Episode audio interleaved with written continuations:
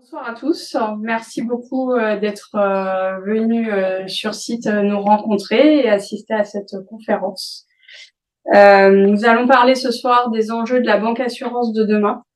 Je suis Emmanuel Weisberg, Neoma Alumni PGE 2003 de Rouen et je suis bénévole au club assurance depuis quelques temps et j'ai rejoint le club aux côtés de, de Nathalie et, et Grégoire. Euh, nous allons animer cette soirée avec des intervenants experts dans leur métier que nous allons vous présenter euh, plus tard. Euh, on va d'abord vous présenter un petit peu le réseau Neoma Uni, en quoi il consiste, quels sont ses objectifs. Et, et ensuite, on va rentrer dans le vif du sujet et du débat. Alors, Neoma Alumni, euh, pour ceux qui ne connaissent pas, en fait, c'est vraiment le réseau des anciens diplômés. Le, le but, c'est de maintenir le lien entre euh, les 80 000 étudiants et plus, parce qu'il y a plus de 80 000 étudiants qui sont passés par euh, les écoles qui s'appelaient à l'époque Sud de Corin, Sud de Corouan. Euh, il faut et l'idée c'est de maintenir le lien entre ces, ces diplômés que, que nous sommes pour, pour ceux qui en viennent aussi bien par rapport à l'école que par rapport au travail, que euh, dans le cadre de clubs loisirs. Euh, il faut savoir que 25% de ces anciens diplômés vivent euh, à l'étranger, donc on n'est pas tous en France. Donc il y a cette dimension aussi que l'école a voulu prendre en compte en créant ce réseau néomal. Ça permet aussi de maintenir le niveau du diplôme parce que dans la vie, euh, rien n'est acquis et que euh, bah, il y a des classements qui sortent tous les ans. Ça permet de garantir un certain rang de salaire pour les jeunes diplômés. Bonsoir, bienvenue. Et euh, d'appartenance et de, et de fierté. Donc aujourd'hui, je vais vous donner peut-être juste quelques chiffres. aujourd'hui, c'est plus de 500 événements par an avec une centaine de, de tribus dont euh, plus de 30 clubs professionnels. Le club banque assurance en fait partie. Euh, Nathalie vous le présentera un petit peu plus en détail. Il y a eu une évolution euh, ces dernières années, compte tenu, alors pas que compte tenu du rapprochement reims mais du fait que on est complètement, pas complètement, on est séparé de l'école. C'est un réseau à part entière avec son financement, son blason, son identité. Euh, il y, a, y, a, y, a, ce blason que vous découvrez. Donc, euh, il est proposé et recommandé pour les anciens diplômés d'adhérer à vie, c'est-à-dire on paye un abonnement une fois et ça donne accès à un certain nombre d'avantages. Alors, euh, ça peut être de venir à notre rencontre pour euh, des clubs, des, des, soirées boulot, networking. Ça peut être aussi d'avoir des bons de réduction pour des locations de voitures ou du champagne. Hein tout est, tout est possible. On vous a remis les cinq réflexes euh, réseau pour favoriser euh, l'entraide dans ce réseau. Donc, bien activer le compte, mettre son profil annuaire à jour. Ça, c'est très important euh, d'avoir un email à jour, une adresse, un profil sur les réseaux sociaux comme LinkedIn pour pouvoir être joignable et pour soi-même. Il y a des gens qui font des reconversions professionnelles, donc par exemple euh, montrer euh, ce qu'ils font aujourd'hui, où ils en sont dans leur étape professionnelle, euh, poster des emplois. Euh, voilà, on est tous euh, tous concernés. Moi, je peux vous dire, à mon premier CDD, je l'ai eu grâce à, quelqu'un du, du réseau à qui j'avais écrit, qui avait sorti une annonce. Donc, c'est quand même vachement plus agréable que d'envoyer des, des CV euh, comme ça. Euh, on propose des interventions pour ceux qui veulent être bénévoles. D'ailleurs, nous souhaitons euh, du renfort dans le club Banque Assurance. Et, euh, et on adhère. Voilà, Nathalie, je vais te laisser présenter le club Banque Assurance. Bonsoir à tous. Effectivement, on en profite pour faire un petit rappel pour ceux qui ne seraient pas familiers avec notre club. Donc, euh, tout d'abord, quels sont les objectifs? Le premier objectif, c'est de rassembler euh, tous les étudiants et diplômés de Neoma Business School, quelle que soit la promotion, quel que soit le programme, qui évoluent dans le secteur de banque et assurance ou qui souhaitent euh, évoluer dans ce secteur. Et l'idée, c'est de donner à chacun la possibilité de pouvoir développer son réseau professionnel et de l'entretenir. Euh, le deuxième objectif, c'est d'animer une communauté, d'organiser des événements variés pour justement favoriser les échanges et euh, le partage d'informations. Donc, ça peut être sous format de ce soir une conférence euh, en présentiel, ça peut être des webinars euh, en distanciel, des after-work, euh, des déjeuners ou des événements culturels. Par exemple, mi-avril, on a vu organiser une expo à la Monnaie de Paris. Très chouette. Sur le thème euh, du secteur Et puis, troisième objectif, euh, être visible et contribuer à la force du réseau Neoma, puisque donc, euh, au sein de l'environnement Neoma Alumni, il y a différents clubs, et dont le club Banque et Assurance. Alors, il faut savoir qu'on a un groupe LinkedIn dédié pour le club. Euh, donc, il vous a affiché ici à la fois le lien et le QR code. Donc, si vous n'êtes pas encore membre, on vous incite à le rejoindre. Aujourd'hui, on a plus de 2200 membres, donc tous Neoma Alumni euh, travaillant dans le secteur banque et assurance sur ce groupe. Et donc, euh, bah, c'est notre moyen privilégié pour euh, échanger avec ses membres, communiquer sur nos événements, partager de l'information sur le secteur, euh, poster des annonces de stages, d'emploi, etc. Enfin, tous les membres peuvent utiliser ce groupe pour échanger, poster, partager de l'information. Et puis on compte également euh, sur vous pour nous aider à faire croître ce groupe en invitant vos contacts Neoma Alumni à le rejoindre, puisqu'en quelques clics, en fait, euh, vous avez la possibilité d'envoyer une invitation à rejoindre ce groupe. Et puis donc enfin, comme l'a évoqué Emmanuel, ben, on souhaite qu'on ait le plus de monde possible acteur du club euh, donc ça peut être en rejoignant euh, notre euh, équipe d'animation si vous êtes motivé, mais ça peut être aussi en proposant des sujets d'intervention sur des sujets voilà qui, qui, vous intéressent, qui vous tiennent à cœur lors de conférences, de webinars, d'articles, etc. ou juste de participer en fonction du temps et, et de l'envie que vous avez. Euh, mais donc en tout cas, on, voilà, on voulait aussi profiter de ce soir pour rappeler euh, que voilà, on est ouvert à, toute bonne volonté pour nous rejoindre. Et donc vous pouvez nous contacter euh, soit directement via LinkedIn, euh, soit via l'adresse euh, générique du club qui est affichée. Merci Nathalie. On va pouvoir rentrer dans le vif du sujet. Donc pourquoi euh, sommes-nous là ce soir? Pourquoi avoir choisi ce thème de la banque assurance de demain? Eh bien, on va vous présenter tout d'abord euh, les speakers de l'événement pour euh, ensuite débattre des différents euh, sujets qui ont été sélectionnés. Honneur aux dames, Elodie. Alors, Elodie, après un parcours en Equity Capital Market, Elodie a été nommée directrice de la stratégie de la Banque Postale. Elle est chargée du suivi du déploiement du plan stratégique de la Banque postale 2025-2030, ainsi que de la recherche d'opportunités stratégiques pour développer et renforcer le positionnement concurrentiel de la Banque postale, mais aussi des filiales bancaires et assurantielles, dont CNP Assurance, IARD, etc. C'est correct? Correct, Emmanuel. Très bien. Donc, la Banque postale, grand groupe bancaire hein, aujourd'hui en France, plus de 10 millions de clients, près de 50 millions d'assurés CNP Assurance, euh, à peu près 30 000 euh, collaborateurs. Euh, on est dans le top 20 des banques en Europe. Alexandre, numéro oui. 11 ans cours. Comment? Numéro 11 ans d'un cours. Ah bah, bravo. Alexandre Lecomte, Néoma 2005.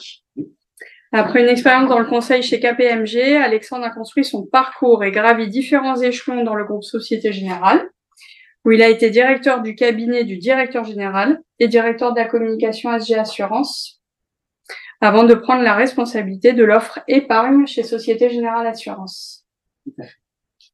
Société Générale, grand groupe, on est dans le top 10 aussi euh, européen des grandes banques en France, 25 millions de clients, plus de 100 000 collaborateurs dans 60 pays. D'autres chiffres C'est déjà pas mal, effectivement. Euh, Arnaud Delpierre, Néoma 98. Donc Arnaud, bonsoir. Euh, la transformation du secteur assurance n'a plus de secret pour vous. C'était pas trop prétentieux de dire ça. Après avoir travaillé pour différents secteurs du marché assurance, on peut citer Aegon, SPB, euh, Score, parler de Score tout à l'heure, société cotée en bourse, Filiassure, ouais. Pour AIG, je crois AIG, tout à fait, de membres euh, Club Banque Assurance. Euh, donc vous êtes depuis 2020 le directeur général de Décuple Assurance. Donc, Décuple est une entreprise qui propose des produits d'assurance par marketing direct avec des campagnes data-driven.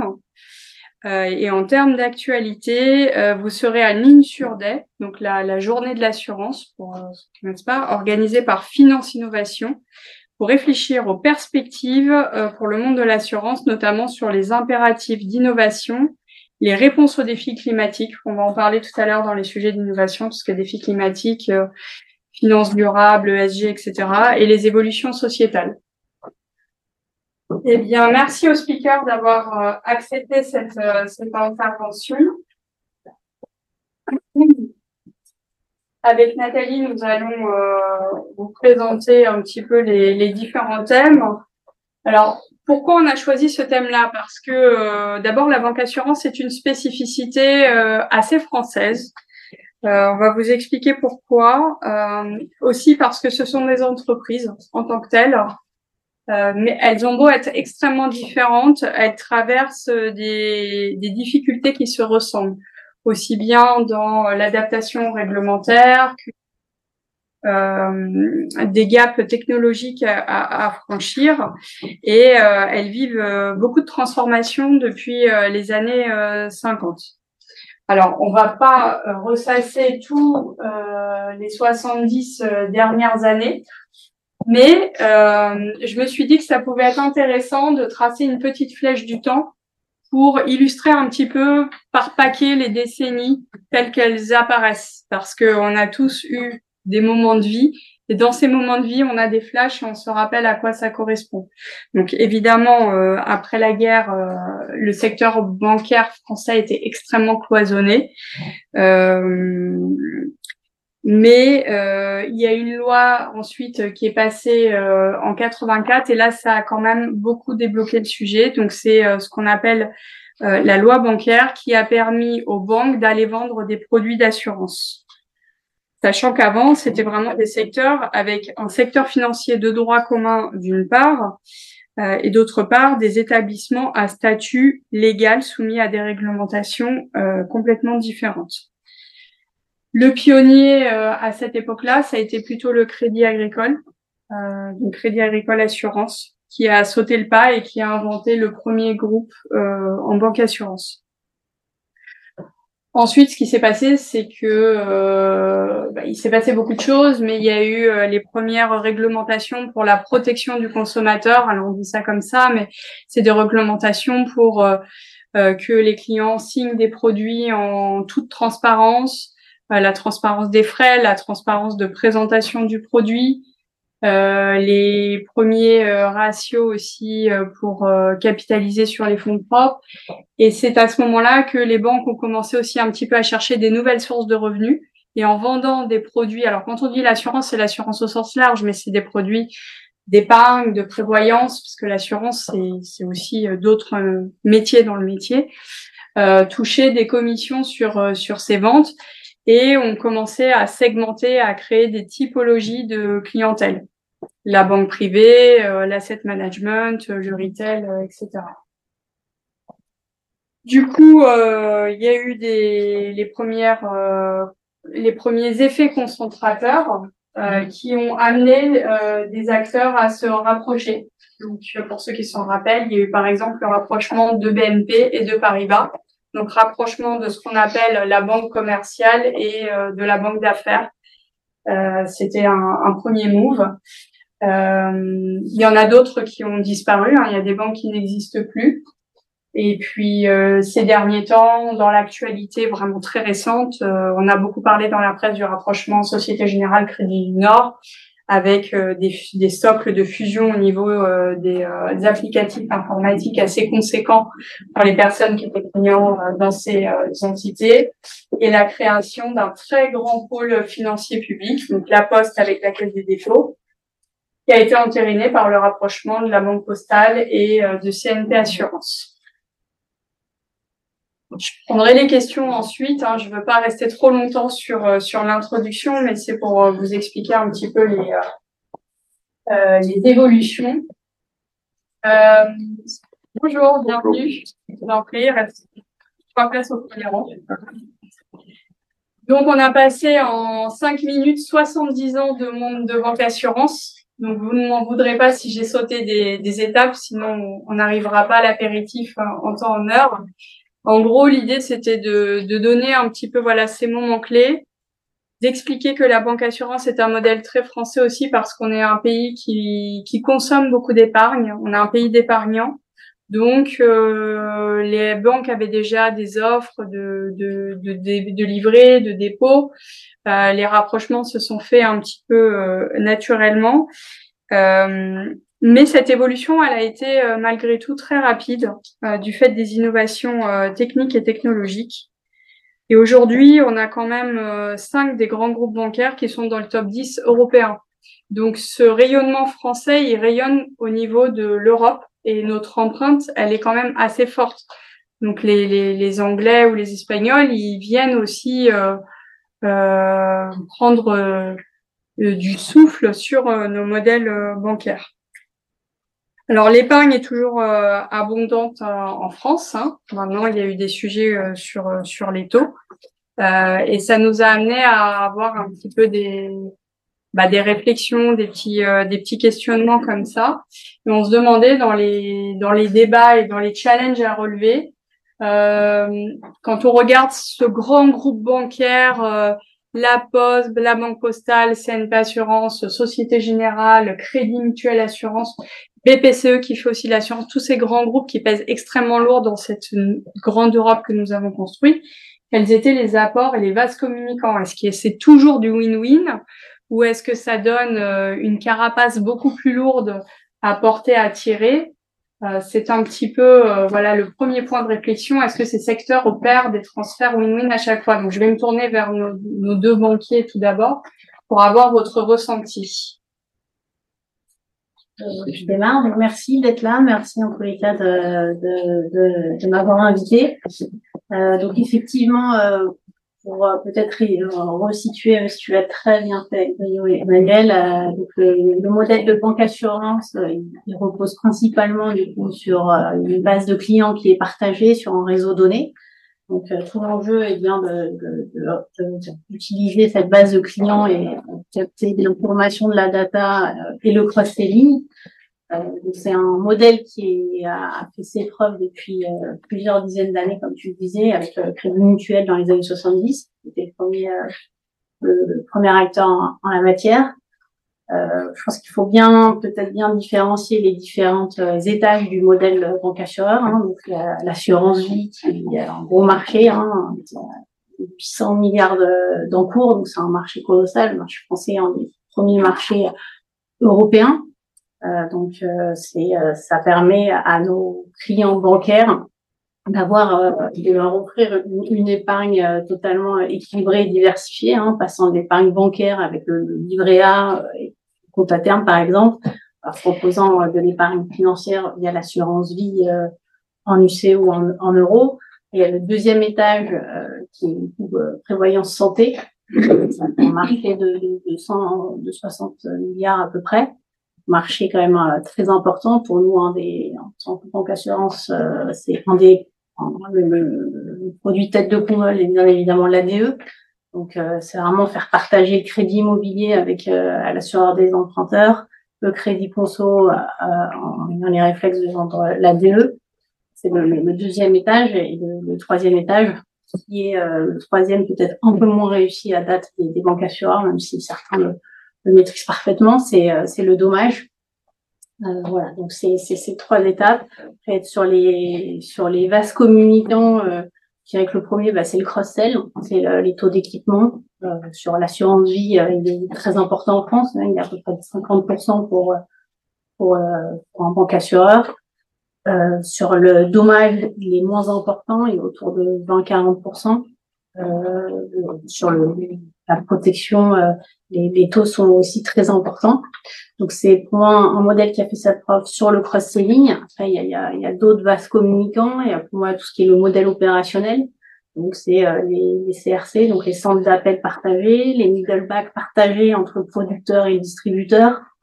Euh, donc ça c'est pour moi un, gros gros pilier il y a bien sûr le, le côté RH, hein, les parcours croisés entre euh, nous on voit bien côté la banque postale qui vient de euh, racheter euh, CNP en, en, 2022, les parcours euh, qui croisés, enfin c'est les vrais parcours de carrière, de passer distributeur à producteur, ça permet vraiment d'avoir un profil très équilibré et, et assez assez attractif dans un secteur où le profil, où les profils sont assez recherchés. Hein, voilà, niveau RH, c'est des profils assez rares. Donc c'est vrai qu'on aime bien les chérir. Donc, je dirais c'est euh, c'est sur le facteur collaborateur et, et, enfin le dernier levier qui est très important, aussi tout ce qui est internalisation avec euh, la gestion d'actifs. Alors euh, c'est par exemple notre collecte brute d'assurance vie qu'on collecte. Hein, on la donne à gérer à notre asset manager, euh, la banque postale étant la banque postale asset manager. C'est un modèle assez répandu. Euh, donc voilà, pour moi, c'est tous ces leviers euh, basse communicants qui, qui font le succès aujourd'hui du modèle.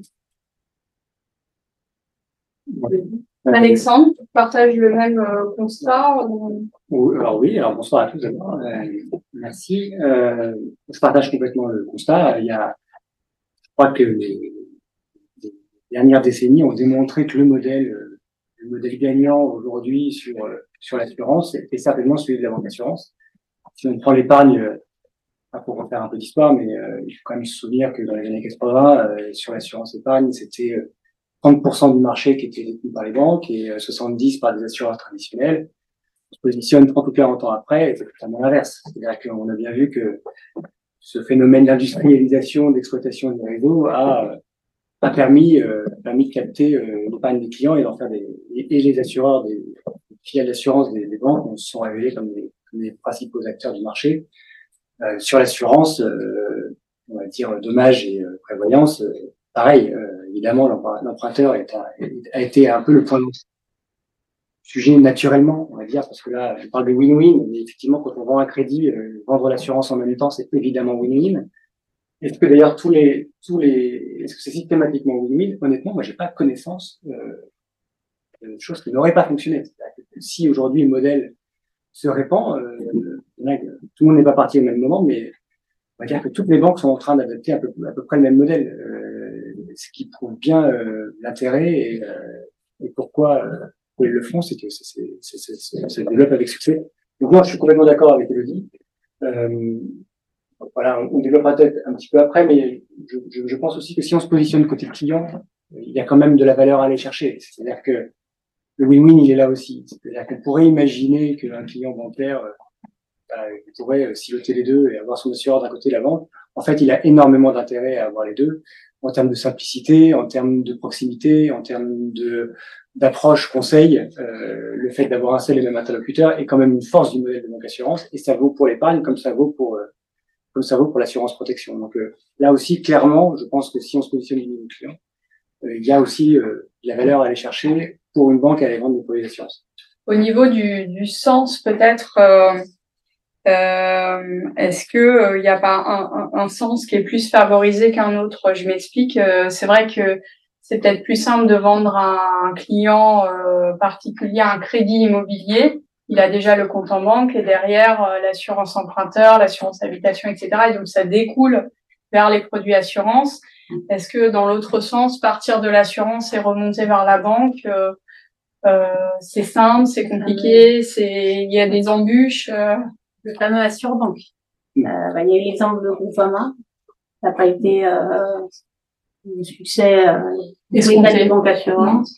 Euh, même s'ils ont quand même euh, réussi euh, certaines choses. donc je dirais que dans l'autre sens, le modèle est plus incertain à, date, mais peut-être qu'on sera surpris. Et euh, mon point de vue sur la partie, sur cette partie côté plutôt assureur, que on les regarde, c'est vrai qu'on regarde les métiers avec Mandy sur tous les points de contact que vous pouvez avoir réguliers avec vos clients.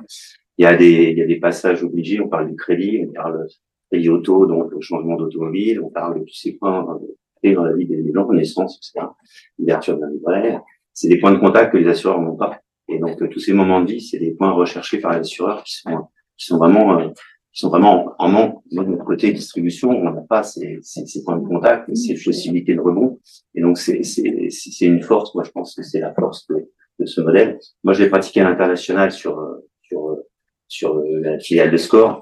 Euh, le modèle français a été envié et nous, ça, ça a fait le succès de cette filiale parce qu'on a déployé pour, pour des, des, autres pays euh, la possibilité aux assureurs d'aller parler à des banquiers et de vendre à leur place. Et, euh, et le modèle français, on, chez on n'a pas réussi à y aller puisqu'il y avait déjà beaucoup de banques. Donc ce, ce point, il est, pour moi, il est. La, la chance du banquier, c'est de capter euh, tous ces moments et de pouvoir proposer les produits et services euh, qui, qui vont avec. Je dois rappeler que achète un produit d'assurance, on se fait pas plaisir. Dans la que data, on n'y va pas par plaisir. Donc, euh, on n'a pas besoin forcément d'assurance, c'est des contraintes. Donc, euh, donc, les assureurs, les courtiers, les distributeurs, quand ils sont sur ce périmètre juste, juste contrainte, il faut aller chercher les moments de vie. C'est vraiment un point, un point, un point délicat pour eux. Pour les, pour les, souvent, les, souvent que l'assurance, c'est pas un produit qui s'achète, hein, c'est un produit qui se vend. Donc, euh, effectivement, euh, d'accord aussi. Et nous, on appelle les, les, fameux moments, on appelle ça des moments magiques. C'est-à-dire que, évidemment, l'achat d'un bien immobilier, euh, on a des clients qui s'engagent pour 15 ans. C'est un moment hyper important, un peu stressant pour le client, et on est là et on l'accompagne, on lui propose de, la valeur ajoutée et, et des services. C'est vrai qu'il y a des moments comme ça qui sont à la, qui sont initiés par le fait que c'est la banque et que le client est bancarisé qui sont des moments effectivement sur lesquels on peut s'appuyer. Je voudrais revenir sur un point que vous avez évoqué, c'est euh, un des enjeux qui concerne alors plus les personnes en, en CDI euh, dans ces grandes entreprises que sont les banques ou les assurances, c'est la mobilité interne. Euh, Aujourd'hui, euh, la banque emploie à peu près 300 000 personnes, dont 99% en CDI. Ce sont les chiffres de la Fédération bancaire de France. Euh, dans le secteur assurance, on parle d'un petit peu moins, mais sur 200 000 personnes. Mais encore une fois, le problème c'est que ça va pas compter euh, les courtiers, euh, les mutuelles, etc. Donc euh, c'est un chiffre qui ne représente pas la communauté. Dans les deux cas, il y a quelque chose qui ressort en commun aussi, c'est que ce sont des métiers assez féminisés où on trouve 60% de femmes cadres dans ces deux secteurs qui donne euh, des, des points communs. Euh, et un autre chiffre que j'ai trouvé euh, assez intéressant, c'est que ce sont euh, des très grands employeurs en France. C'est-à-dire que les banques en France, ça représente 5% des emplois en France. Hein. Et l'assurance, on ne doit pas être très loin non plus. Euh, et en découle de ça tout ce qui est conseil informatique, qui vient aussi renforcés euh, derrière euh, par d'autres prestations et d'autres services euh, ces secteurs-là. Donc c'est des secteurs qui sont comment qui apportent du travail, qui sont dans le nerf de, de, de l'économie et qui permettent effectivement, au-delà des produits et services, une certaine mobilité, une aisance, encore que ça reste deux métiers très différents, avec des réglementations très différentes, des contraintes différentes, des formations différentes. Mais on commence à voir des passerelles, ce qui n'était pas le cas avant. Ça, je, je partage complètement. Et alors, à, votre avis, euh, même si on en a déjà commencé à en parler, donc euh, quel est l'intérêt d'appartenir vraiment à un même groupe, d'être dans cette même maison. On, parlait avec Arnaud qui participe aux Insurdés du name dropping. Est-ce que euh, ça, ça, renforce l'image, la confiance après des crises comme celle qu'on a pu traverser après la crise de Lehman Brothers, par exemple de dire voilà moi je suis euh, la banque X, euh, l'assureur X, est-ce que ça ça ça gagne la confiance des gens? Est-ce que euh, ça leur donne envie Ils ont l'impression qu'il y a un coffre-fort qui, qui, les attend, que tout sera en sécurité ou pas Bon, il y a évidemment, je pense malgré tout, si on prend l'épargne par exemple, il y a quand même la, la notion de sécurité, ce que tu évoques, est importante. Et c'est vrai que les grandes banques ont cette image, malgré tout, d'une certaine la pérennité, euh, sécurité qui, qui est certainement rassurante pour, euh, par rapport à les nouveaux entrants. Certainement que ça, ça euh, l'intérêt d'être dans, dans un, un, même groupe, pour moi, il est multiple. il y a évidemment l'intérêt financier. Il se trouve que la réglementation est assez favorable aux banques de détenir des filiales d'assurance. Que par rapport à des groupes d'assurance, bah, voilà, le poids en fonds propres est, plus faible euh, pour une banque, pour une, pour une société mère assurance. c'est un premier point. c'est un avantage concurrentiel, on va dire, mais réglementaire. Euh, l'autre point, c'est le cross-selling, qui Elodie. Hein. Évidemment, euh, ça permet d'internaliser de la marge. C'est-à-dire qu'on pourrait imaginer un, réseau bancaire, comme c'était le cas à la Société Générale dans les années 2000, hein, l'assurance emprunteur, elle n'était pas, elle pas détenue, euh, en tout cas, elle n'était pas adressée par, par une filiale, elle était euh, à l'extérieur. À un moment donné, on s'est dit que voilà, il y a quand même du PNB qui, qui sort du groupe et euh, dès lors qu'on a une filiale. Pour rattraper la commission, faut la ramener dans le bilan. En, plus, c'est, voilà, c'est, pour, pour la banque, c'est un métier de commission. Hein. Donc, euh, en plus, pour le coup, hyper rentable parce que aucun fonds propre à mettre en face. Donc, ça, ça, ça, ça pèse évidemment. C'est plus rentable l'assurance emprunteur que euh, vendre des assurances vie en termes de consommation de bah, le, le, alors, c'est, c'est un double effet, c'est, c'est un peu la somme de ce que je viens de dire. C'est-à-dire qu'effectivement, euh, euh, vendre de l'assurance vie, c'est très euh, coûteux euh, en termes de fonds propres pour l'assureur et par ricochet pour la banque qui, qui détient l'assurance. Mais elle a avec un avantage concurrentiel qui est permis par la réglementation. Donc, d'une certaine manière, par rapport à par rapport à un groupe d'assureurs pure player, c'est un avantage. Et l'autre point, c'est que on est aussi certainement, alors si on prend des grands groupes bancaires euh, qui ont des activités de marché plus volatiles, c'est vrai aussi que l'assurance, euh, eh ben, c'est un métier très résilient. Euh, qui euh, c'est un métier d'encours, mm. euh, en particulier l'épargne, qui effectivement bah, dégage du résultat tous les ans de manière pérenne, avec une rentabilité, comme on vient de le dire, qui est bonne. Euh, et donc tout ça ça, ça, ça, génère des agrégats financiers, si on parle en termes de communication financière. Euh, le cost income, qui est un truc qui est très suivi, il est euh, toujours meilleur pour l'assureur que pour la banque, donc ça permet d'améliorer le cost income de la banque. La rentabilité est meilleure pour l'assureur que pour la banque, ça permet d'améliorer le ROE de la banque. Euh, et c'est des commissions, euh, donc là, évidemment, ça permet de... ROE, coefficient d'exploitation pour euh, les initiés. Ok. Et en termes de, de tarification, euh, le fait d'être dans une même maison, à votre avis, est-ce que ça vous rend plus concurrentiel qu'une société qui ferait que de l'assurance, qui serait pas du tout euh, dans un monde bancaire. Est-ce que ça permet de, de vendre un produit moins cher que les autres? Chaque maison a sa, sa politique, sa tarification. Euh, peut-être pour rebondir sur la question d'avant, effectivement, je partage ce que tu dis hein, sur tout ce qui était euh, enfin, l'intérêt justement pour euh, les grands groupes d'avoir son moteur assurantiel. Euh, je pense que c'est d'autant plus vrai dans l'environnement de taux actuel, euh, voilà, où il y a toutes les banques françaises quand même, voilà, où il y a eu des impacts importants sur sur la MNI dans un environnement de taux haut. Hein, dernier trimestre nous confirmé pour toutes les banques. Donc je pense qu'aussi euh, cet impact, euh, il me semble que ça tourne euh, grosso modo pour toutes les banques entre moins 20 et moins 40% d'MNI depuis fin 2021. Donc la marge nette d'intérêt, donc c'est les, revenus euh, issus euh, de la marge nette d'intérêt. Donc l'assurance, la, c'est clairement un levier énorme, inouï pour une banque, pour justement euh, faire du FI commission, de la commission, donc se désensibiliser au taux. Donc ça, c'est c'est c'est c'est quoi. Pour le reste, je totalement aligné avec tes propos. je pense que dans l'environnement de taux actuel, c'est aussi important. En fait, dans l'environnement de taux, qui dit taux haut aussi d'assurance vie, il peut être aussi euh, challengé avec euh, l'environnement de, de, de taux. En livret A à 3% ou plus, c'est pas la même histoire quand il y avait un, un livret A à des taux inférieurs. Donc après, c'est aussi s'adapter à l'environnement de taux et ça, c'est aussi à, l'assureur euh, avoir des, des, des, produits un peu sur étagère qui s'adaptent à l'environnement de taux avec des,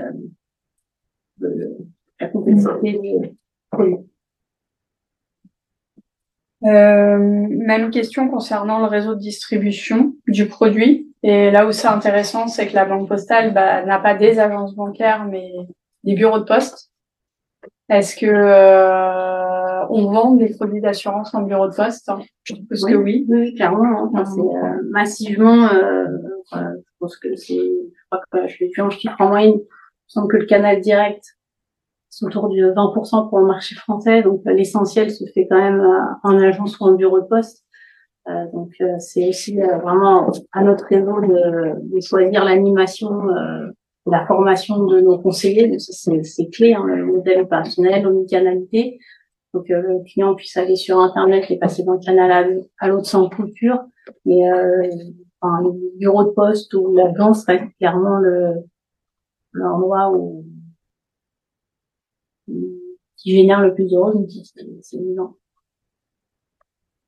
Et euh, c'est sûr que l'omnicanalité et toutes les transformations digitales euh, sont euh, vraiment euh, des, des enjeux financiers parce qu'il faut investir. Hein, c'est des investissements assez lourds, mais c'est des investissements dont personne ne peut se passer puisque le client aujourd'hui n'hésite plus à changer d'enseigne. Il est beaucoup moins fidèle qu'avant. Euh, et puis, euh, bah, il a, il a des exigences d'instantanéité, euh, d'accès à l'information. Effectivement, de se dire, tiens, je consulte mon, comment mon compte en ligne sur ordinateur, puis il passe sur téléphone dans le métro, puis il repasse dans une agence ou un bureau.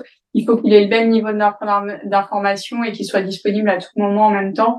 Ça, c'est un vrai enjeu qui s'est créé ces 20 dernières années et on n'est pas arrivé encore euh, complètement euh, complètement au bout de, cette histoire parce que euh, est-ce qu'il n'y a pas un enjeu euh, un enjeu technique? Justement ça me fait la liaison avec euh, la, troisième question c'est quelles sont les perspectives? Quel, est le plus gros challenge à relever? Est-ce que le challenge il est technique? Est-ce qu'il est réglementaire avec les histoires de, fonds propres? Est-ce qu'il est sur le partage de données réglementaire avec tout ce qui est CNIL RGPD mais aussi sur l'accès à des, à des API est-ce qu'il porte sur la conquête de nouveaux marchés? Il est où ce nouvel enjeu? Je vous laisse parler de votre euh, environnement. Moi, j'interviendrai sur les enjeux que je vois pour, pour le niveau de l'assurance. Mais sur le banque assureur, je vous laisse parler sur ces points. Nous, euh, quand tu veux, tu veux démarrer. euh,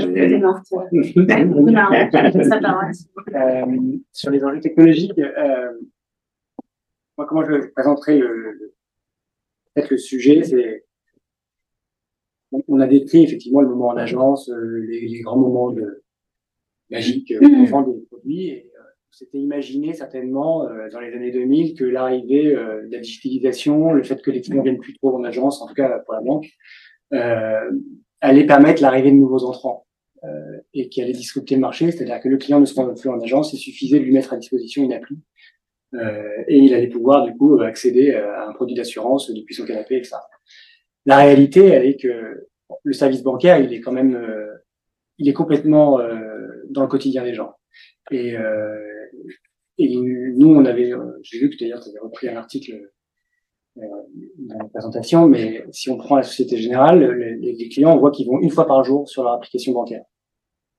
Bah ça, encore une fois, c'est un truc qui est imbattable, c'est-à-dire que même s'ils vont plus en agence, on aurait pu croire que c'était la fin des haricots, et en réalité, l'appli bancaire, le service bancaire, en fait, euh, via l'appli, euh, c'est une nouvelle opportunité demain euh, d'aller équiper les clients bancaires. Et évidemment, il faut toujours qu'ils rentrent dans l'agence. Là, là je n'ai pas, de débat. Aujourd'hui, c'est la principale source de contrat. maintenant, évidemment, que pour leur procéder d'offres, cette espèce de, de lien qu'ils ont avec leur appli bancaire est un élément majeur. Et l'étape d'après encore, c'est, Elodie le citait en introduction, c'est la data. C'est-à-dire que effectivement, alors là, évidemment, il faut, il faut euh, respecter toute la, toute la réglementation, euh, l'accord du client d'exploitation de, ces données, etc., RGPD, j'en passe, mais, effectivement, l'utilisation de la data nous doit permettre un, des ciblages plus précis, le next best product, le, de, de, pouvoir faire le bon conseil au bon moment, enfin, toutes ces choses-là, en partie sur la base de, des informations que la banque a et qu'elle peut mettre à disposition éventuellement si la législation autorise auprès des banques, et encore une fois, un levier important et qui nous fait dire que la banque, la banque assurance et, encore de belles années devant elle. Alors, est-ce que je peux, je peux intervenir? Bien sûr. On met les questions à la fin? Euh, ça dépend de la question. Allez-y. Par rapport à ça, je veux avoir une question par rapport au contact client. Parce qu'en fait, on s'aperçoit depuis dix ans qu'il euh, y a une raréfaction des contacts réels. Euh, donc, on est euh, face à des chats, à des bots, euh, et euh, beaucoup moins face à des conseillers sauf si vous êtes une à la banque privée, là, vous avez un contact des, Et ça, euh, c'est vrai dans la banque, mais c'est vrai, du coup, aussi euh, pour les produits d'assurance. Ils sont moins transparents que les produits bancaires de mon point de vue, parce que je trouve que c'est plus compliqué. Un taux, c'est facile de le comparer. Euh, des, des, garanties d'une assurance, c'est plus compliqué. Et comment vous voyez cette évolution? Parce qu'on va de plus en plus vers une, un service en ligne avec de moins en moins de conseillers au téléphone et je parle pas de conseillers en, one-to-one, en face à face. Comment vous voyez cette évolution et euh, l'impact que ça peut avoir sur euh, la distribution de ces euh, produits Moi, je dirais qu'il y a le gros thème hein, qui est le value for money, euh, qui, est sur l'épargne, en tous les cas, notamment l'assurance vie. Là, du coup, le l'UST va être vraiment challengé, comme, comme vous mentionnez. Hein, donc, ça va être, est-ce que vraiment le, le client paye quelque chose au bon prix ou non? Après, l'assurance vie a, a aussi euh, avoir aussi ce débat dans un deuxième temps, mais en tous les cas sur la vie, le value for money, ça va être le thème 2024. Euh, Transparence des frais financiers, c'est un enjeu euh, qui va devenir de plus en plus prégnant. Euh, donc ça, je pense qu'effectivement, le régulateur a, a, bien fait en ligne de mire, quoi. Donc, effectivement, il va y avoir du changement dans les prochaines années euh, sur la transparence, euh, etc.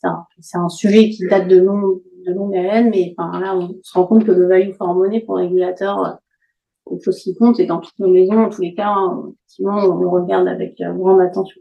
Le devoir de conseil, c'est pareil. Le devoir de conseil en allemand, c'est très, très réglé, en fonction de ton profil, un document à remplir en fonction de, de, profil de risque ne peut pas leur adresser telle ou telle euh, assurance vie.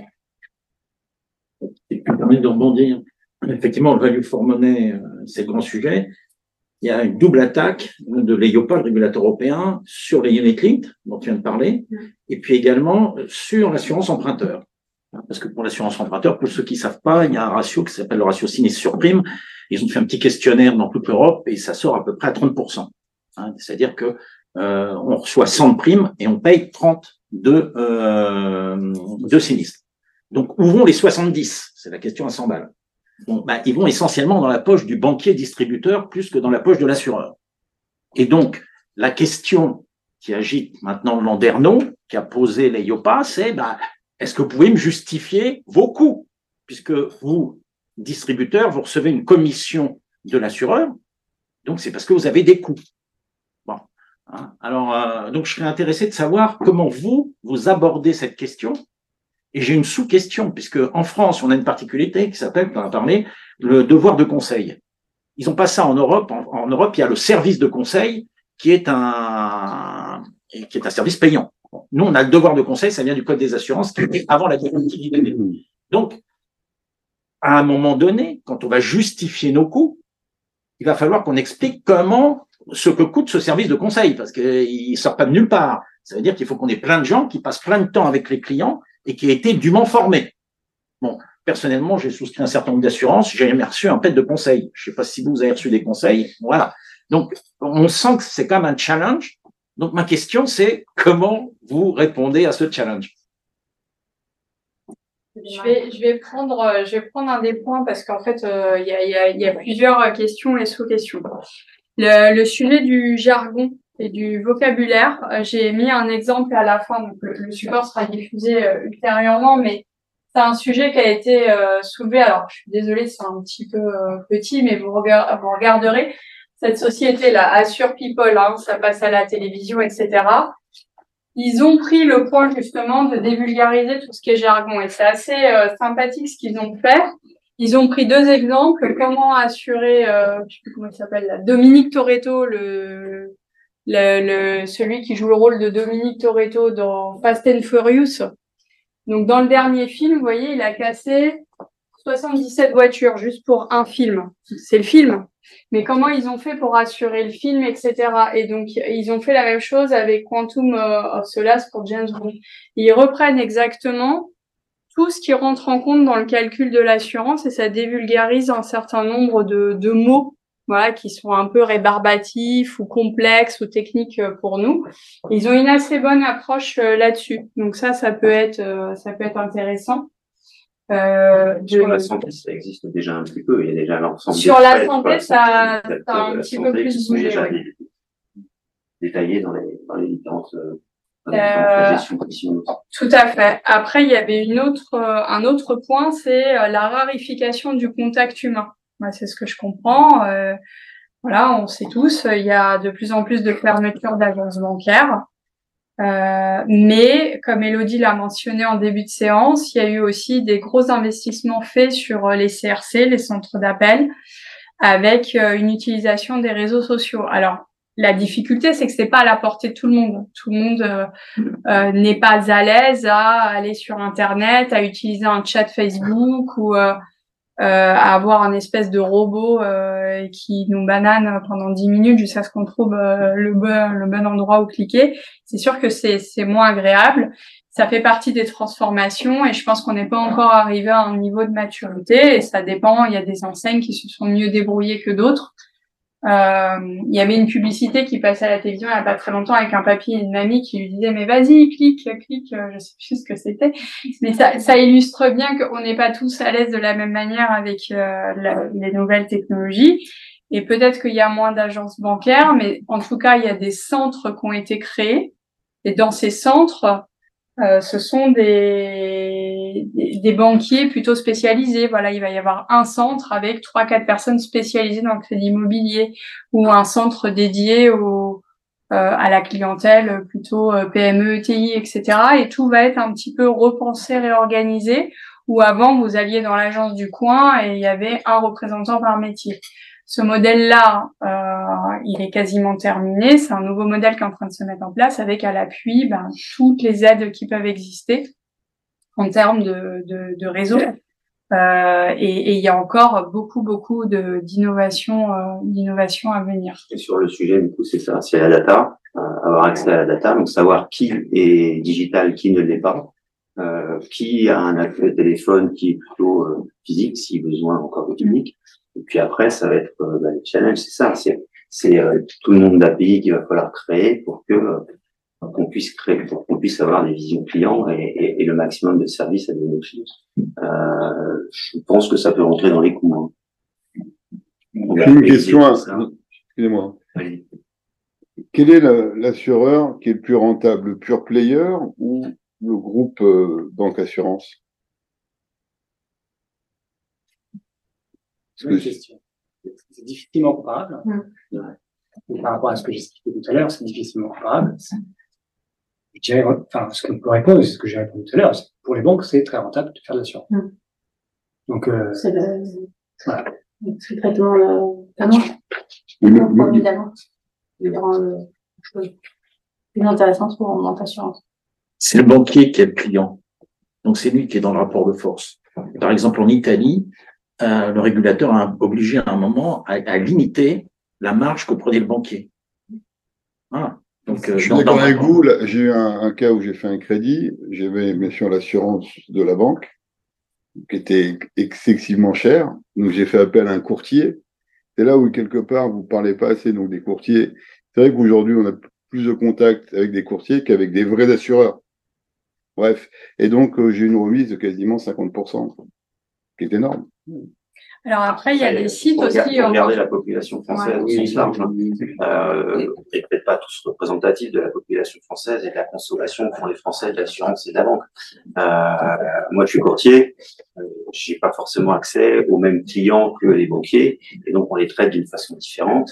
Euh, les agents d'assurance ont des réseaux de professionnels et accès aux PME, aux TPE, qui est un peu la, je dirais, plus la, la, la marche, le next step pour les, les banques assureurs qui qui ont un peu plus de difficultés à aller dans ces créneaux-là, qui sont, euh, qui sont des, des, des, des, locaux, des réseaux. Euh, D'accord avec vous, mais quand on voit que c'est vaste en fait. Là, je paye 100 euros donc d'assurance et que je fais appel à un courtier qui vaut 50 euros, qui est aussi un assureur. Oui, mais en fait, en fait, ouais, ah si, même garantie. Hein. Et après, vous avez, euh, vous avez même les banques qui maintenant ont des, ont des solutions de, de défense sur les assurances emprunteurs auprès de clients, auprès de courtiers qui sont intégrés dans les dispositifs bancaires. Donc de toute façon, c'est vraiment euh, le, le, point clé pour moi, c'est vraiment le, le, capter le client à un moment donné. Après, euh, je pense que c'est ça les, les, next steps et les leviers, tout ce qui va être euh, d'ouverture du monde bancaire, c'est se dire bon bah de toute façon j'ai le client là, faut que je lui réponde avec la meilleure offre. Si c'est pas l'offre des assureurs internes, euh, et ben on a le client, à nous d'être bon pour lui proposer la, la bonne offre aussi, euh, et donc d'aller voir se positionner finalement comme un courtier. Et, et, donc là, l'exercice de devoir de conseil à avoir et ça existe. Ouais. la loi Lemoine, euh, justement, euh, la qui normalement du coup, euh, chaque client maintenant peut changer euh, l'assurance en ça. Une augmentation. Euh, donc euh, le client n'est pas bloqué euh, réglementairement. Donc s'il veut partir, il part. Après, je pense effectivement le, le, diable est dans les détails sur les garanties, le périmètre. A un effet marché quand même. C'est-à-dire que quand les crédits, il y a 10 ans, les crédits immobiliers étaient à 5 ou 6 personne ne regardait le, le, sujet de l'assurance emprunteur. C'est sûr que du, du, jour, du jour où on a pu emprunter à 20 ans à 0,8, voilà, tout d'un coup, les gens ont vu le prix de l'assurance. Et euh, voilà, maintenant, la loi Lemoine, elle, elle, impose un certain nombre de conditions, euh, notamment euh, sur le questionnaire médical, ce genre de choses, qui fait qu'on ne peut plus demander le questionnaire médical en dessous d'un certain montant. Ben, ça, pour les gens et, certains courtiers notamment, c'est pas une très, très bonne nouvelle, parce que en fait, les courtiers qui sont des enfants sur ce marché-là avaient la capacité à aller chercher les bons profits. Ceux, ceux qui, n'auront, qui ont très peu de risques de décéder ou d'avoir un accident sur la période de les banques, il faut quand même, faut quand même regarder qu'elles prennent tout le monde. Après, il y a des surprimes en cas de maladie, etc., mais elles prennent tout le monde. Donc, du coup, ça, ça a aussi un coût. Et, c'est le coût de la mutualité. Et c'est vrai que c'est difficile quand on regarde à titre individuel que le coût paraît élevé. Mais en réalité, c'est aussi le principe de l'assurance. C'est que c'est quand même un c'est quand même un sujet de mutualité. Il y en a qui payent pour d'autres. Euh, et c'est la réalité du, du, sujet. Donc, il faut, il faut regarder ça quand même de manière à mon avis, avec un peu de hauteur et un peu de recul, parce que le sujet est un peu plus compliqué. Maintenant, je pense que la loi Le Moine a quand même permis de, de, de faire en sorte que la concurrence se joue euh, le plus possible. Les, les banques proposent maintenant euh, des offres défensives individuelles, collectives, etc. Donc le marché s'est normalisé, les tarifs des banques ont baissé, elles sont redevenues compétitives. Aujourd'hui, il y a, y, a, y a évidemment le sujet du tarif, mais il y a quand même, encore une fois, et c'est ce que je disais tout à l'heure, l'intérêt pour le client d'avoir tous euh, tous ces produits au même endroit. Ça reste quelque chose d'hyper puissant.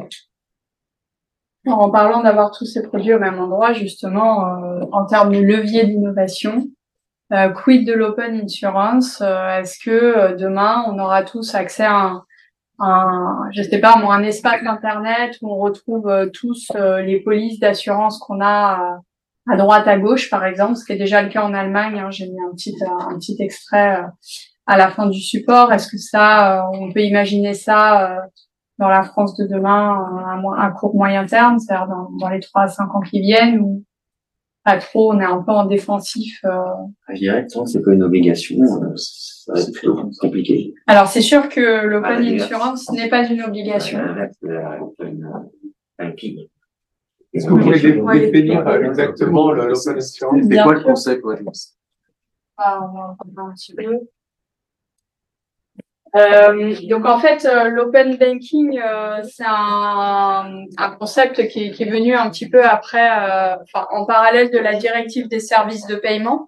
Donc c'est une directive, en fait, on avait vécu pas mal d'évolutions dans le domaine des, des paiements ces 20 dernières années, notamment la mise en place du CEPA, donc une uniformisation des paiements en Europe. Euh, et la directive des services de paiement a permis euh, de donner, en fait, d'ouvrir euh, l'accès à des nouveaux entrants et euh, à faciliter le partage de données dans l'écosystème bancaire. Donc il y a une ère d'open banking qui est pas, on est encore dedans, hein, elle n'est pas, elle est pas encore mature.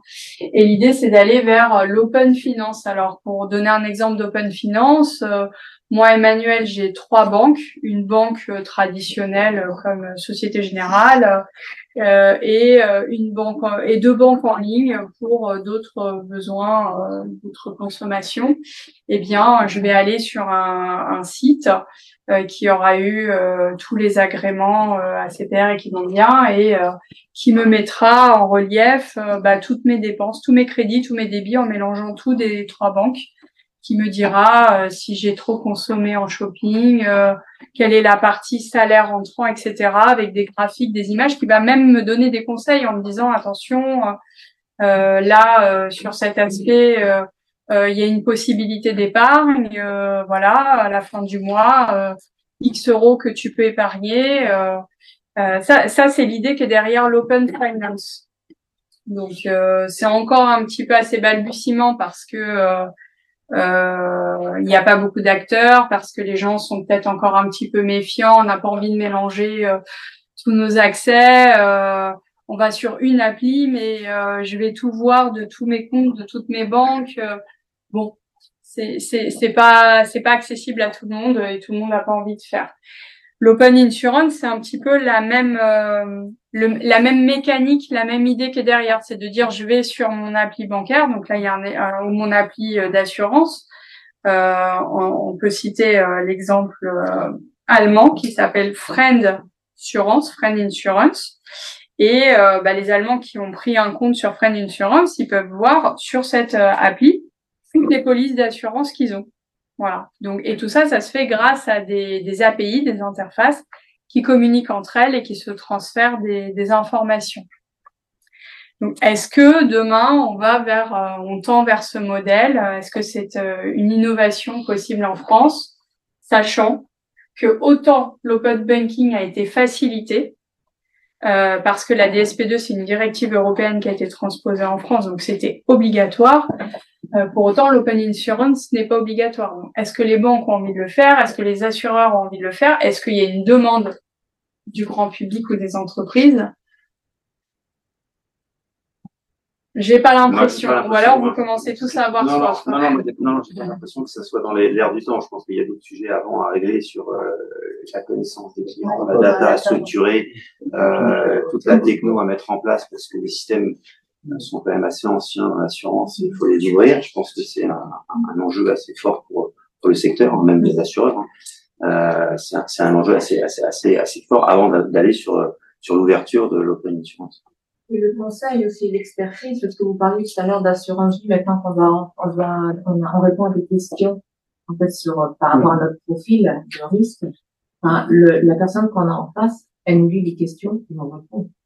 Moi, c'est pas des conseils. Ça dépend des, ça dépend des acteurs. Après. Bon, voilà, après, et après, ils nous sortent notre profil de risque. Très bien, certes. Ils nous proposent des produits en adéquation avec notre profil. Bon, enfin, pour moi, c'est pas du conseil, c'est pas de l'expertise. Après, chacun, moi, je m'attends à un niveau un peu plus élevé. Ça dépend des produits sur lesquels vous êtes, euh, vous êtes challengé. Il y, a, il y a des assureurs dans la salle, Laurent, pour, pour être non, Ça dépend des produits sur lesquels vous intervenez. Il y a des produits qui sont. Euh, je vois sur le, enfin, on a une activité où on distribue de la santé. On a un devoir de conseil sur la santé pour savoir en fait quelles sont les garanties euh, que le client est capable d'engager, euh, quelles sont ses couvertures principales qu'il souhaite mettre en œuvre, etc., etc. Mais la santé dans la tête des gens, c'est un produit de service. Vous dites ça comme un service au moindre prix.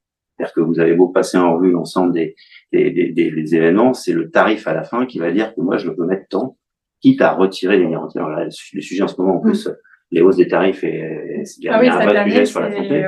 Et donc, les gens, euh, préfèrent diminuer leur garantie et conserver un tarif, malgré le fait que vous leur, leur expliquez que peut-être pas la peine de rembourser les lunettes, voilà, peut-être de se prendre une couverture sur l'hospitalisation, parce que les risques sont pas du tout les mêmes.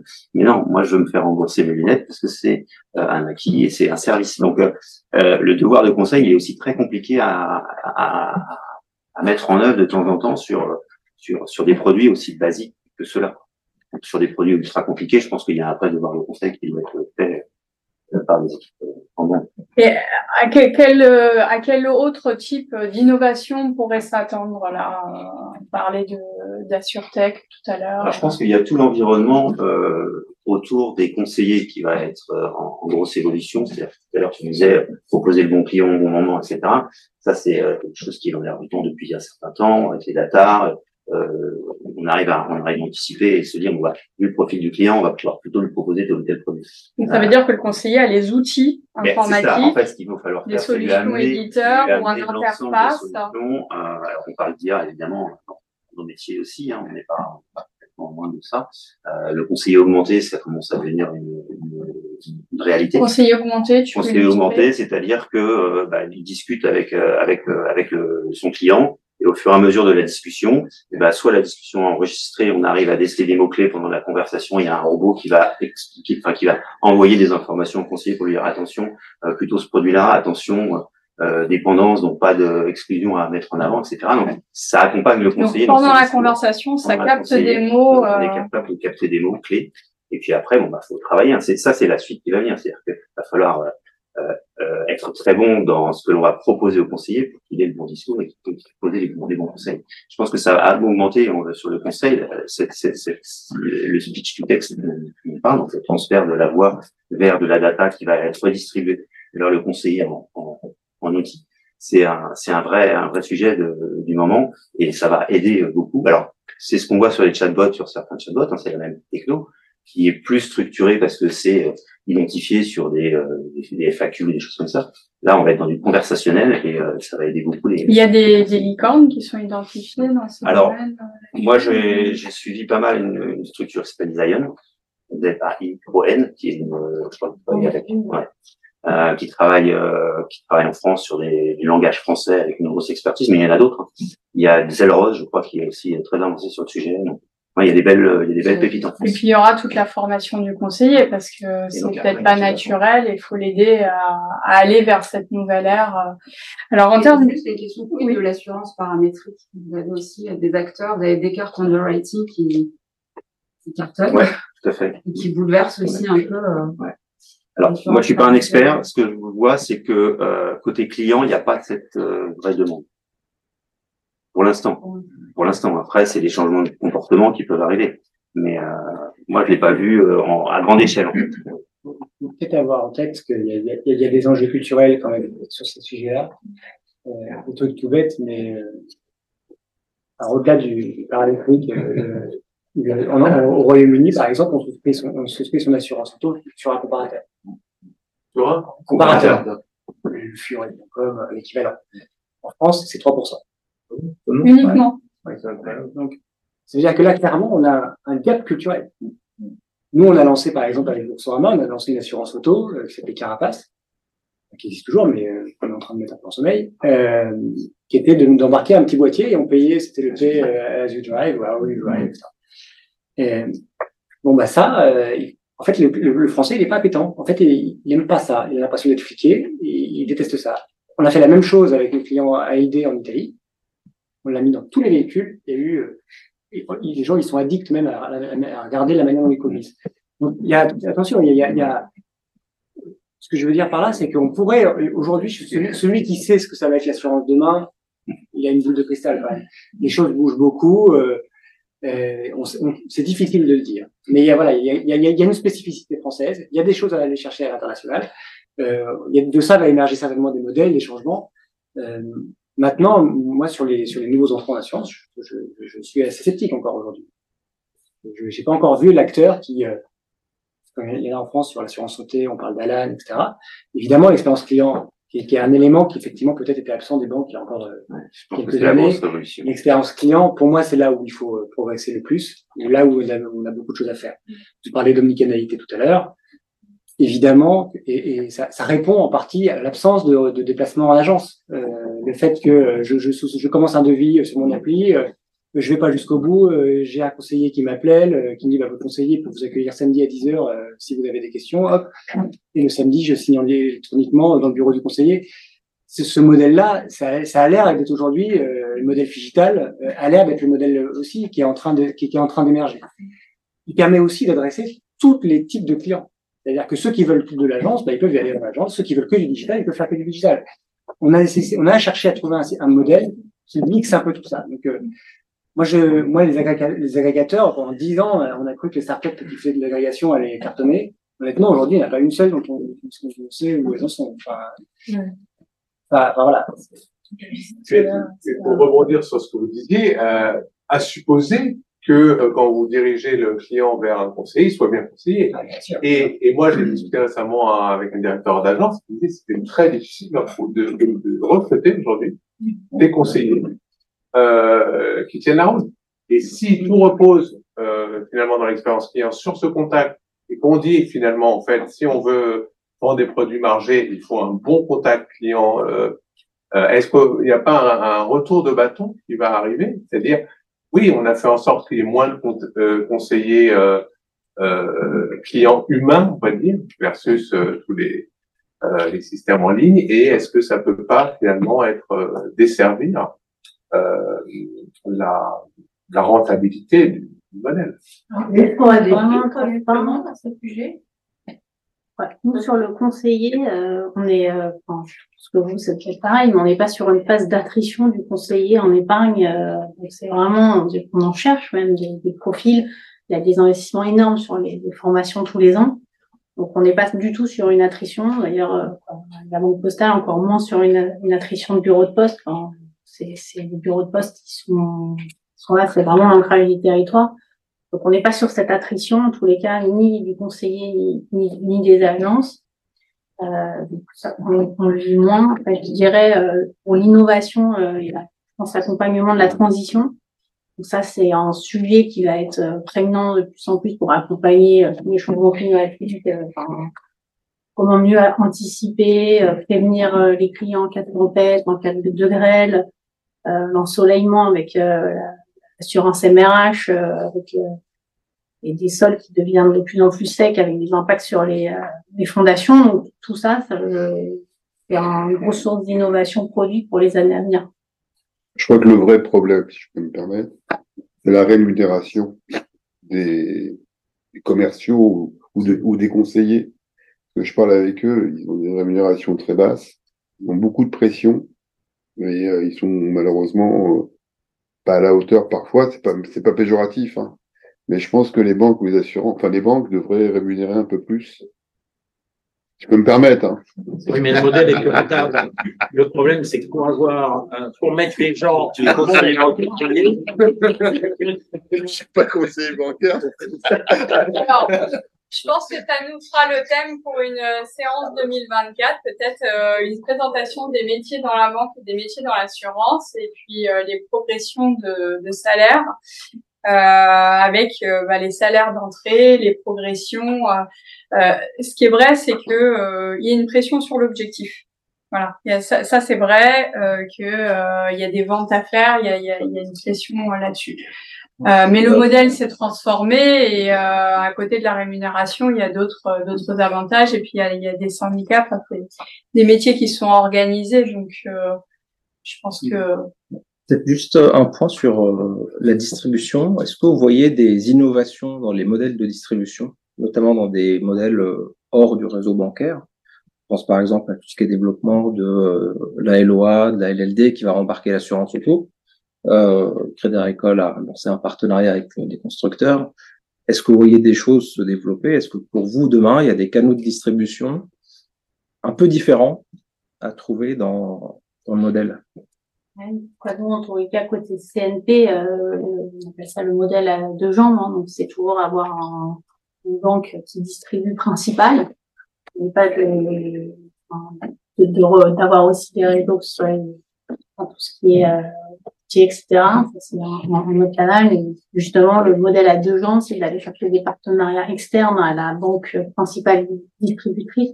Donc ça, par exemple, CNP le fait euh, en Italie, en, France aussi, au Brésil. Donc c'est vraiment, euh, vraiment le, pour avoir un, un, profil le plus équilibré possible et pas être dépendant d'une seule banque. Si un jour euh, la banque internalise de son côté l'assurance, euh, le groupe n'est pas actionnaire, bien sûr, euh, de l'assurance. Est-ce que, pour illustrer la question, on pourrait se dire, euh, enfin, il n'y a pas de enfin, si, un représentant de BNP, mais est-ce qu'on pourrait se dire que euh, les produits d'assurance sont distribués en bar tabac, comme pour les comptes nickel, par exemple? Ça pourrait être ça l'idée derrière? En bar tabac, pas forcément, mais en tout cas, être embarqué. Un canal de distribution, en fait, d'être embarqué plutôt. L'idée, c'est d'être exactement, d'être plutôt dans, embarqué. Ça, et en fait, très spécifique. Ouais. Mais l'assurance auto un petit peu moins, mais, euh, mais pareil sur la, la MRH, on voit ça des, pourrait être que sur un périmètre on voit des foncières aller euh, sur la MRH éventuellement lors de l'achat des biens immobiliers pour proposer une MRH. Ça c'est de l'assurance affinitaire ou l'assurance embarquée euh, qui a euh, qui a une activité forte en France. Hein.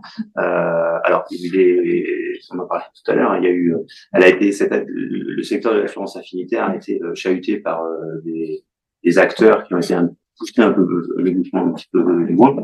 Euh, donc du coup, les assureurs sont un petit peu revenus en arrière et les distributeurs également. Mais euh, mais c'est un secteur qui est euh, qui est en pleine en pleine essor en France. Euh, il y a une fédération des garanties des assurances affinitaires qui existe euh, et qui, euh, qui, qui, fait la promotion de, de, ce, de cette activité. C'est vraiment une activité à part entière où là vous êtes, euh, alors c'est issu de la téléphonie mobile.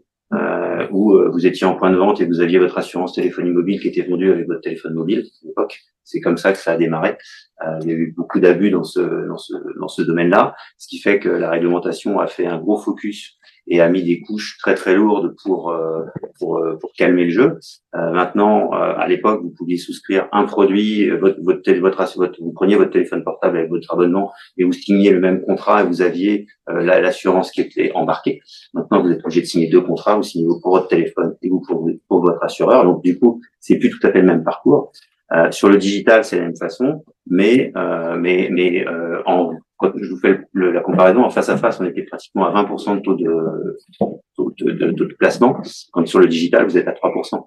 Donc euh, c'est embarqué, c'est dans le parcours client, et vous voyez sur vos sites, hein, tous les sites, vous voyez, prenez une extension de garantie, prenez, etc., etc. La casse vol pan, vous pouvez la souscrire, mais elle est bah, euh, IG, un, un expert, euh, vous êtes dans vous êtes dans le parcours client, malgré tout, vous avez que 3% de taux d'équipement sur les achats. Donc, donc euh, ça existe, c'est certainement un, un, point un point fort du, développement, mais ce que je disais tout à l'heure, vous n'avez pas envie d'acheter d'assurance, donc elle n'est pas obligatoire. Donc donc ça rajoute un coût à votre achat de départ. Et donc peut-être que vous en passerez. Donc c'est le sur, sur l'assurance vie euh, parce qu'on peut tout transférer aujourd'hui d'une banque à l'autre. On peut entrer le matin dans une banque, partir le soir. Tout sauf l'assurance vie. Alors, est-ce que vous pensez qu'un jour, on va pouvoir transférer? Parce que là, il n'y a pas de concurrence en termes d'assurance vie. On rentre un jour, 20 ans après, on est dans le même établissement qui a plus ou moins bien évolué. Oui, c'est qui, qui veut ça. Hein. effectivement, euh, bah, on peut bien PEA, on peut transférer, on peut tout transférer sauf l'assurance vie. Et si j'ai bien compris, l'assurance vie, c'est un peu lourd pour les banques. Donc euh, c'est lourd, mais on veut le garder. Pour, répondre sur le sujet, euh, alors en fait, euh, il y a eu une tentative de sénateur récent, c'était la loi Husson-Montgolfier, où ils ont voulu effectivement autoriser la transférabilité intercompagnie. Bon, déjà, d'une part, récemment, on a autorisé le transfert intra-compagnie, c'est-à-dire qu'au sein même d'une compagnie, on peut changer de contrat. C'est déjà un premier point. Alors, quand on est euh, intercompagnie, les éléments de langage côté banque, euh, je veux dire que c'est là, typiquement, c'est la, la fausse bonne idée. Je m'explique, c'est la fausse bonne idée. C'est-à-dire que on croit qu'on va, on va, on va rendre un marché plus concurrentiel juste par cette modalité-là. Euh, voilà. C'est-à-dire que la transférabilité, ça veut dire quoi? C'est-à-dire que j'ai un contrat, j'ai 50 000 euros sur un contrat d'assurance vie quelque part, et en fait, je vais aller euh, à côté parce qu'il propose un meilleur taux euro et je et je perds pas mon antériorité fiscale au passage. Bon, la réalité, c'est que euh, chaque compagnie euh, construit, notamment en ce moment avec la remontée des taux, on a, on a établi des réserves financières ces réserves financières, c'est le fruit euh, des contrats historiques. Et donc, du coup, euh, là, j'autoriserais tout d'un coup à un client à dire, euh, ah ben là, je vais aller chez le client qui a plus de réserves financières parce que lui, il va me servir un meilleur taux. C'est pas tout à fait vrai ce que vous dites parce que si je rentre aujourd'hui dans une compagnie, je vais bénéficier de l'antériorité de ceux qui se sont sacrifiés pour moi. Bah, c'est de années en, de... en, tout cas, ce qui est certain, c'est que le nouvel entrant, ça, à la différence de l'assurance auto, où le nouvel entrant est toujours gagnant, sur l'assurance vie, on n'a pas envie de recréer ce, ce phénomène-là. On va pas, on va pas partager la richesse qui a été construite pendant 30 ans avec quelqu'un juste par, par un effet d'opportunité. Après, ça crée énormément de volatilité. L'assurance vie, c'est un produit de long terme. Si on crée de la volatilité, ça veut dire qu'à tout moment, j'ai une partie de mon portefeuille qui peut partir. Ben, ça veut dire que mes placements, je vais arrêter d'investir sur des placements à, à, 15 ans, à 20 ans. Euh, et je vais du coup, bah, comme mon client, je ne sais pas combien de temps il va rester, je vais, je vais réduire ma duration je vais, je vais investir à moins long terme. Et du coup, qu'est-ce qui va se passer? Si j'investis à moins long terme, eh ben, je baisse la rentabilité des contrats. Et pourquoi le PER est transférable? C'est un produit de long terme. Alors, le PER, voilà, c'est un, un, produit de long terme, mais où effectivement, on peut, on peut difficilement en sortir. Donc, c'est-à-dire qu'il y, y, a une espèce de win-win. Je rentre, alors déjà, en plus, il y a, c'est une gestion à horizon, donc, euh, mm. il y a avec des grilles euh, qui, qui évoluent en fonction de l'âge. Donc, il y, a, il y a une vraie démarche de long terme. Et puis c'est et puis c'est pour un but quasi unique qui est quand même la préparation à la retraite. L'assurance vie, elle, elle peut répondre aux besoins de la, préparation à la retraite, mais pas uniquement. ça peut être aussi constituer une épargne de sécurité, ça peut être plein de choses. Les pairs, ça reste un cadre qui a été défini par la loi Pacte, les pairs individuels, hein, qui effectivement, c'est un, deal qu'on a avec l'État, c'est qu'en plus on, on peut fiscaliser ce qu'on y met, par contre, on, s'oblige d'une certaine manière à l'utiliser pour la retraite. Ce qui est un peu dur dans l'assurance vie, c'est un peu une rente à vie. Donc, on peut pas sortir. Je comprends ce que vous dites, mais on aurait pu dire au bout de huit ans, possibilité de sortir. Ah non, non, je veux dire huit ans. Le transférer, excusez-moi. Le transférer à l'assurance. Sinon, je retombe dans ce que je disais tout à l'heure. Donc, donc, ça veut dire qu'on reste à vie. Moi, moi, je suis convaincu que la transférabilité à l'intercompagnie, il ne faut pas y aller. Tu peux pas ça va pas y aller. Pour nous, c'est un, Ouais, moi, je pense que enfin, créer du, du, mouvement juste avec des produits d'appel, ça va déstabiliser le marché et en réalité, il y aura plus de perdants que de gagnants à la fin. Mais même pour le client. oui, le rendement, ça va c'est d'autres modèles actuariels. C'est une, une, position stratégique qui se, qui se défend. Après, on verra comment, effectivement, s'il y a une tentative de voie, demain, il peut y en avoir une nouvelle. Euh, prenez juste pour un exemple, si vous prenez euh, l'affaire, par exemple.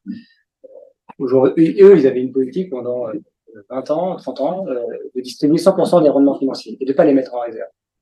Moi, je suis client de l'affaire aujourd'hui. Je m'aperçois qu'ils n'ont pas de réserve financière. Au moment de la remontée des taux, ils me servent un taux qui est inférieur à celui du marché. Ben, je pars. moi, je peux vous citer le contre-exemple. Ça fait 30 euh, ans que je suis avec la même assurance vie, que euh, donc, euh, si vous voulez, les réserves elles sont faites sur mon dos. Et aujourd'hui, cette même banque donne des taux bonifiés à des gens qui rentrent aujourd'hui grâce aux réserves que j'ai aidé à constituer. Alors, attendez. Ça existe. Certainement. Mais alors, en l'occurrence, je ne sais pas notre politique pour le coup. Et quelle banque? Alors, si vous le permettez, comme l'heure tourne, j'ai une dernière question sur les sujets d'innovation, puis on peut peut-être en prendre une ou deux du chat avant d'aller euh, se, se, euh, restaurer. se restaurer, tout à fait.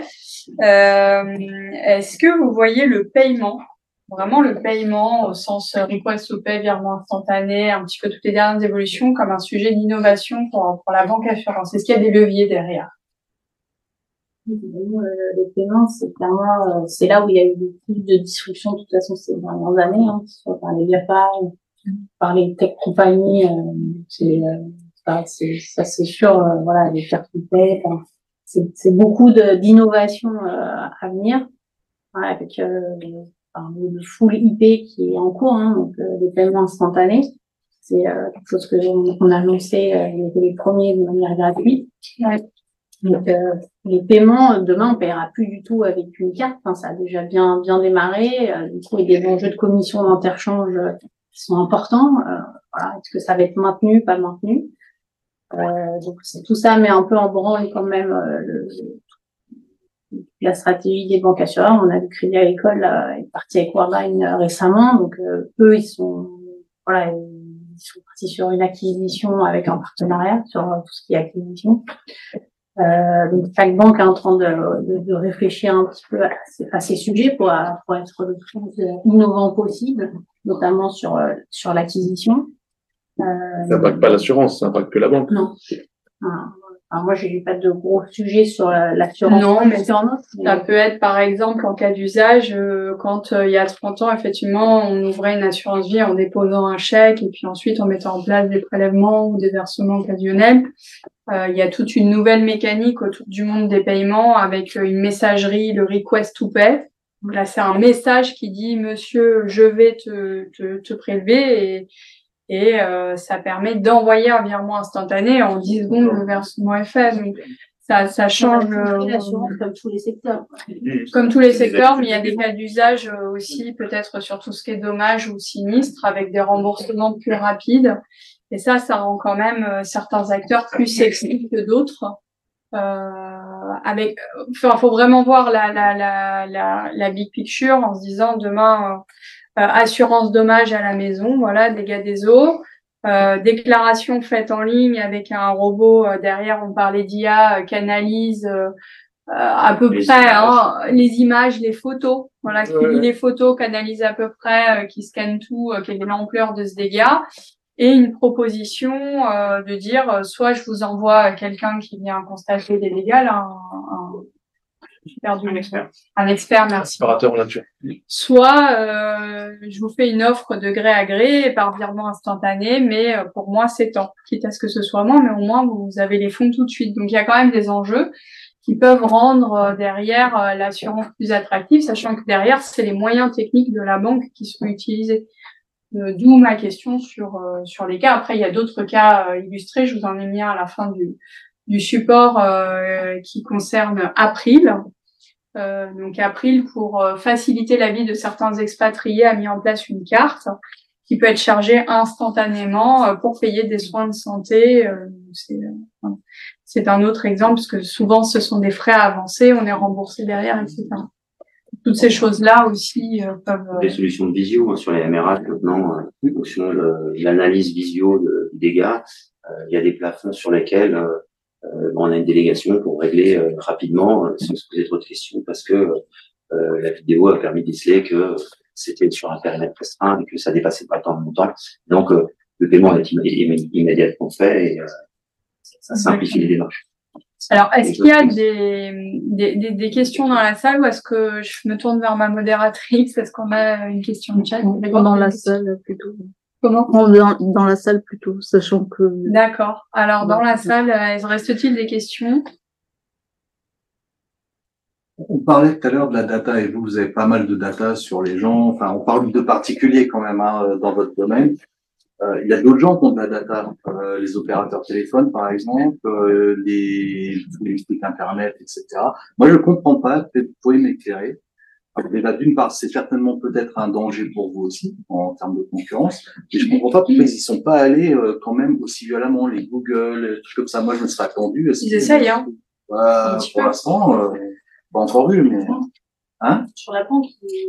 Sur la banque, on a les paiements, Sur l'assurance. Qu'est-ce que vous en pensez, vous? C'est une expertise euh, qui est, euh, il y en a pas, hein, l'assurance versus les GAFA. Mm-hmm. Alors, il y en a qui sont se casser les dents hein, un petit peu, hein, quand même. Euh, je pense notamment à Orange Bank. Bien, chacun son, chacun son métier, puis il y a des. Là, on a de la. Euh, je sais pas, pour créer une, boîte d'assurance, il faut mettre 5 millions d'euros de capital, je crois, le minimum, mais quand tu arrives avec 200, 300, 500 millions, euh, tu peux. Hein. Alors, en apport capital, je sais pas, mais en apport client, on ah. On dit que euh, en dessous de 3 millions de clients, euh, la banque elle est pas bien. C'est un petit peu le cas de, d'Orange Bank qui a dû revendre sa clientèle. C'est pas, simple. Hein. Il y a quand même de fortes barrières à l'entrée. Je pense que je suis un, oui, je suis un GAFA. Si je dois, euh, si j'ai 10 millions d'euros à mettre dans un projet, c'est pas celui-là. C'est pas celui-là. Il y a, une question culturelle, une question de réglementation. Il n'y a qu'à voir le Libra, ça fait pchit. Hein Donc, pourquoi, alors que je gagne plein, d'argent sans être emmerdé par des régulateurs, hein, je vais me mettre dans la banque où ils gagnent beaucoup moins, hein, avec plein de réglementations. Alors maintenant, où ça peut changer, ça va être, c'est ça qui est très intéressant, c'est que maintenant, ils sont obligés de, de prendre des réglementations sur les données, puisque ça, ça leur tombe dessus. Donc, à partir du moment où ils vont devoir mettre en place des dispositifs de conformité, hein, c'est des milliers de personnes hein, dans des organisations comme les nôtres, Hein, ben, à partir du moment où il doit devoir mettre le bras dans la conformité, on peut se poser la question, mais finalement, j'ai des milliards de clients, pourquoi est-ce que je vais pas commencer à faire quelque chose? Mais pour l'instant, le rapport qualité-prix, à mon avis, n'était pas intéressant, et, je pense qu'ils ont beaucoup de moyens, maintenant il y a ChatGPT et tout, d'investir leur argent dans des trucs qui vont leur apporter encore plus d'argent avec moins de soucis. Hein, parce que je me permets de reposer ma question puisque j'ai pas eu la réponse qu'elle a peut-être hein, parce que donc on parle on parle du cross-selling et on adore le cross-selling parce qu'effectivement personne n'a envie d'acheter une police d'assurance donc elle est pluguée à quelque chose. Par contre, il y a quelqu'un qui aime un peu moins le cross-selling, c'est le régulateur. Alors pour ceux qui suivent ça de près, ça a coûté plus de 33 milliards de livres sterling en Angleterre parce qu'il y a eu des pratiques comme ça de vente, vous voyez, parce que vous achetez une police d'assurance emprunteur, c'était sur assurance emprunteur d'ailleurs. Hein. Regardez bien les garanties, parce que si vous êtes retraité ou si vous êtes self-employed, et qu'il y a dedans, il y a une, police en cas de chômage, une couverture en cas de chômage, ben ça vaut pas tripette. Bon, des trucs comme ça, ils ont trouvé plein en Angleterre. Résultat des courses, 33 milliards. Bon. Donc, j'en reviens à ma question.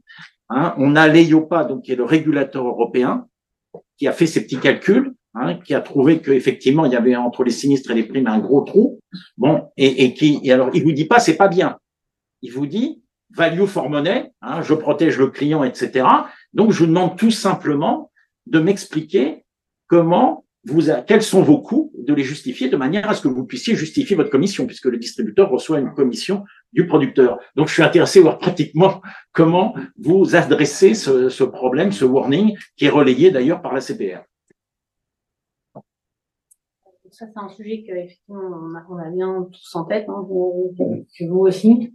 Après, je pense qu'il faut le voir aussi de manière, euh, ces ratios, euh, donc, il faut les voir de manière un peu euh, oligopolistique, hein, puisque, enfin, il y a MRH, c'est pas les mêmes taux, euh, S sur P, enfin, que les motos, pareil, enfin, les ratios combinés sont quand même beaucoup plus importants, euh, que sur les, bah, d'autres produits où là, effectivement, ça, ça, ça marche beaucoup plus, je suis d'accord. Hein. Non, mais non, on parle de ratio euh, sur l'assurance emprunteur, puisque le warning de l'IOPA est spécifique sur l'assurance emprunteur. Pour un assureur, c'est un entier. Oui, non, mais le, c'est pas ce que dit le régulateur. Et le régulateur, il vous met un warning, hein, et puis après, il peut vous embêter. Donc, vous faut répondre. Donc voilà. Donc ma question, on a le même problème. Hein, donc c'est pour ça que je suis un peu curieux de savoir comment. Et puis en plus, c'est la, la réponse n'est pas la même dans les différents pays. Hein, donc ça dit encore parce que et puis c'est relayé de manière différente encore par les différents régulateurs locaux. Donc c'est pour ça que je suis intéressé de savoir un peu par quel mot vous prenez le problème, quoi, si je puis dire. On n'est pas au bout de l'histoire. Euh, effectivement, pour l'instant, on est interrogé. On est en train de regarder les SUP, ce que ça donne, etc. Et, et, comment on se compare par rapport au marché, hein, parce que c'est aussi là. Moi, je crois que de toute façon, une des, premières réponses, ce sera plus de transparence, déjà. C'est-à-dire que le client qui signe, il doit signer en connaissance de cause. Après, il trouve que c'est trop cher, il trouve que c'est trop cher. Mais déjà, d'une part, on peut déjà répondre, à mon avis, d'un point de vue de transparence. Et ça, je pense que c'est euh, le sens de l'histoire. Il y a plus de transparence sur les frais en assurance vie épargne. Il y en aura certainement plus sur l'assurance emprunteur. C'est une des premières réponses. Moi, je crois que malgré tout, on peut quand même se poser la question de la value money. Euh, j'ai pas de problème à l'aborder. Effectivement, euh, certainement que le, le, gain que fait la banque et l'assureur sur un produit euh, d'assurance emprunteur sur le crédit conso, par exemple, il est peut-être disproportionné aujourd'hui. Euh, c'est des pratiques qui, euh, voilà, qui se sont mises en place, plus personne ne regarde, puis tout d'un coup on regarde, on se dit ah ouais quand même, là, mm. bah, ok, bah, ton tact, on va, on va, on va corriger, on va adapter, on va, on va discuter avec le régulateur, puis on va essayer de trouver un terrain d'entente pour, pour qu'effectivement le partage de valeur soit bon. Après, ce qu'il faut quand même prendre en compte, c'est que c'est un peu facile de prendre un produit sur plein d'autres. Euh, L'emprunteur, bah oui, effectivement, là, on est sur un produit très particulier. Par contre, euh, quand l'assureur il perd de l'argent sur l'assurance auto, personne ne vient le dire. Euh, et puis alors, quand il paye une maison, quand on, a des clients qui ont qui sont inondés tous les ans et pour 30 000 euros de dégâts, et tous les ans, on, on leur paye la réparation des dégâts 30 000 euros. Et donc, du coup, largement déficitaire. Là, là, le régulateur, il n'y a pas de problème. Donc, c'est un, il y a, je veux pas dire, euh, je veux pas dire qu'il y a de la mutualité entre les produits. C'est pas comme ça que ça fonctionne. Mais d'une certaine manière, l'intérêt euh, des grands groupes, on le disait tout à l'heure, c'est quand même d'adresser un, un, large produit, euh, beaucoup de produits, beaucoup de risques, les risques venant se mutualiser entre eux, euh, d'une certaine manière. Donc, je me méfie toujours de, de, de tirer tout d'un coup un produit et puis en tirer des conclusions définitives sur le value for money, etc. Il y a certainement des abus il faudra corriger. Je pense qu'on on, on gagnera à être plus transparent. Maintenant, attention de ne pas déstabiliser euh, les choses aussi. C'est-à-dire que euh, si on prend le conseil en assurance vie épargne, aujourd'hui, il dit aussi qu'il trouve que c'est pas suffisamment justifié. La réalité, c'est que si on fait le prix, euh, le prix qu'on facture le conseil en assurance vie épargne ramené au client, et qu'on dit bon bah ça fait, c'est, je sais n'importe quoi, c'est 200 euros. Bon bah si vous voulez un conseil en assurance, c'est 200 euros. Ben, en fait, il y a 80% des clients, ils vont pas le prendre. Et ils vont faire n'importe quoi.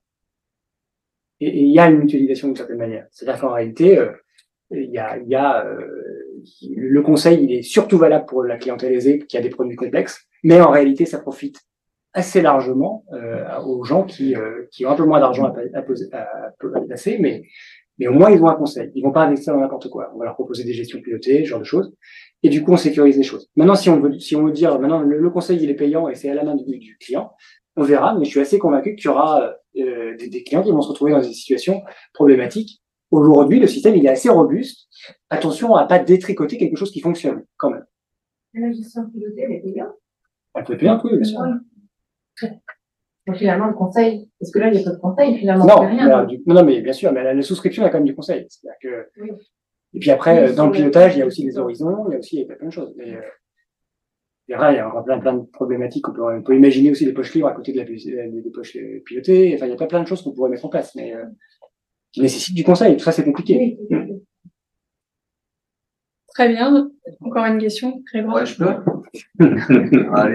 c'est la dernière. Ah, la dernière. Euh, non, on, parlait d'innovation, produits, etc. Alors, moi, je suis plutôt assureur. Sur la banque, je vois à peu près sur les places. On n'a pas parlé d'ESG, en fait, de tout ce qui est environnement sur la banque, les placements éthiques, les trucs comme ça, on n'arrête pas d'en parler. Sur le côté assurance et avec du particulier, j'ai du mal à visualiser. Vous avez, euh, quelles sont vos pistes à vous? Comment vous, vous assurance, auto, réparation, hein, assurance auto, réparation avec des pièces. Euh, ouais, ok. Euh, déjà la seconde main, toute la seconde main, toute la réparation de seconde main, toute la... Sur l'épargne, euh, euh, voilà, ça peut être un décès sur un fonds. Euh, ça, ça, on voit bien. Ça, c'est... Euh, oui. Il y a l'anticipation des risques climatiques, hein, tout ce que tu disais tout à l'heure, ça rentre en compte dans les scoring euh, maintenant. Euh. Après, le scoring, ça te permet plutôt de, éventuellement d'exclure ou, de, de surpricer, etc. Non, mais il y a des nouveaux scorings. En même temps qu'il y a eu des stress tests pour voir si les banques résistaient bien à des gros chocs systémiques, maintenant il y a des stress tests climatiques. Donc, on, c'est en train de se construire aussi. Hein. Ça aussi, il y, y, a de plus en plus d'informations extra-financières. Nous, on, nous, on réfléchit par exemple à, à l'équivalent d'un Nutri-Score. Euh, se dire par exemple que j'ai euh, j'ai un contrat d'assurance vie épargne et j'arrive à estimer euh, un, un, nombre de, de kilos de carbone. Et c'est-à-dire qu'on regarde, il y a plein de, il y a plein d'informations. Encore une fois, c'est de la data et on, utilise ces data-là et, du coup, on donne un score. C'est-à-dire que au-delà de, par rapport à une moyenne de marché, au-delà d'un certain montant, bah, vous voyez, votre, contrat, les, investissements que vous avez faits, ils génèrent tant de, de tant de carbone. Et peut-être que si vous pouviez changer vos allocations, peut-être que vous pourriez diminuer votre impact carbone. Ça, c'est des choses sur lesquelles on réfléchit. Et après, il faut, faut se méfier quand même de ce sujet-là aussi. C'est-à-dire qu'il y a un sujet de performance. Hein. Voilà. Là, il y a un petit, il y a un petit débat. Le, le, client aujourd'hui, il aime bien faire de l'ESG, mais il aime bien aussi que c'est Alors, je pense que ce sera sûrement le mot de la fin ce soir si nos experts sont d'accord. La data, euh, la data, la data, la data, en fait, hein, on a quand même, le, même si la banque assurance a encore euh, de belles années devant soi, euh, la data, le paiement, les innovations technologiques avec l'IA derrière, tout ça, et la confiance. Voilà. Ben, je vous remercie beaucoup. Je vous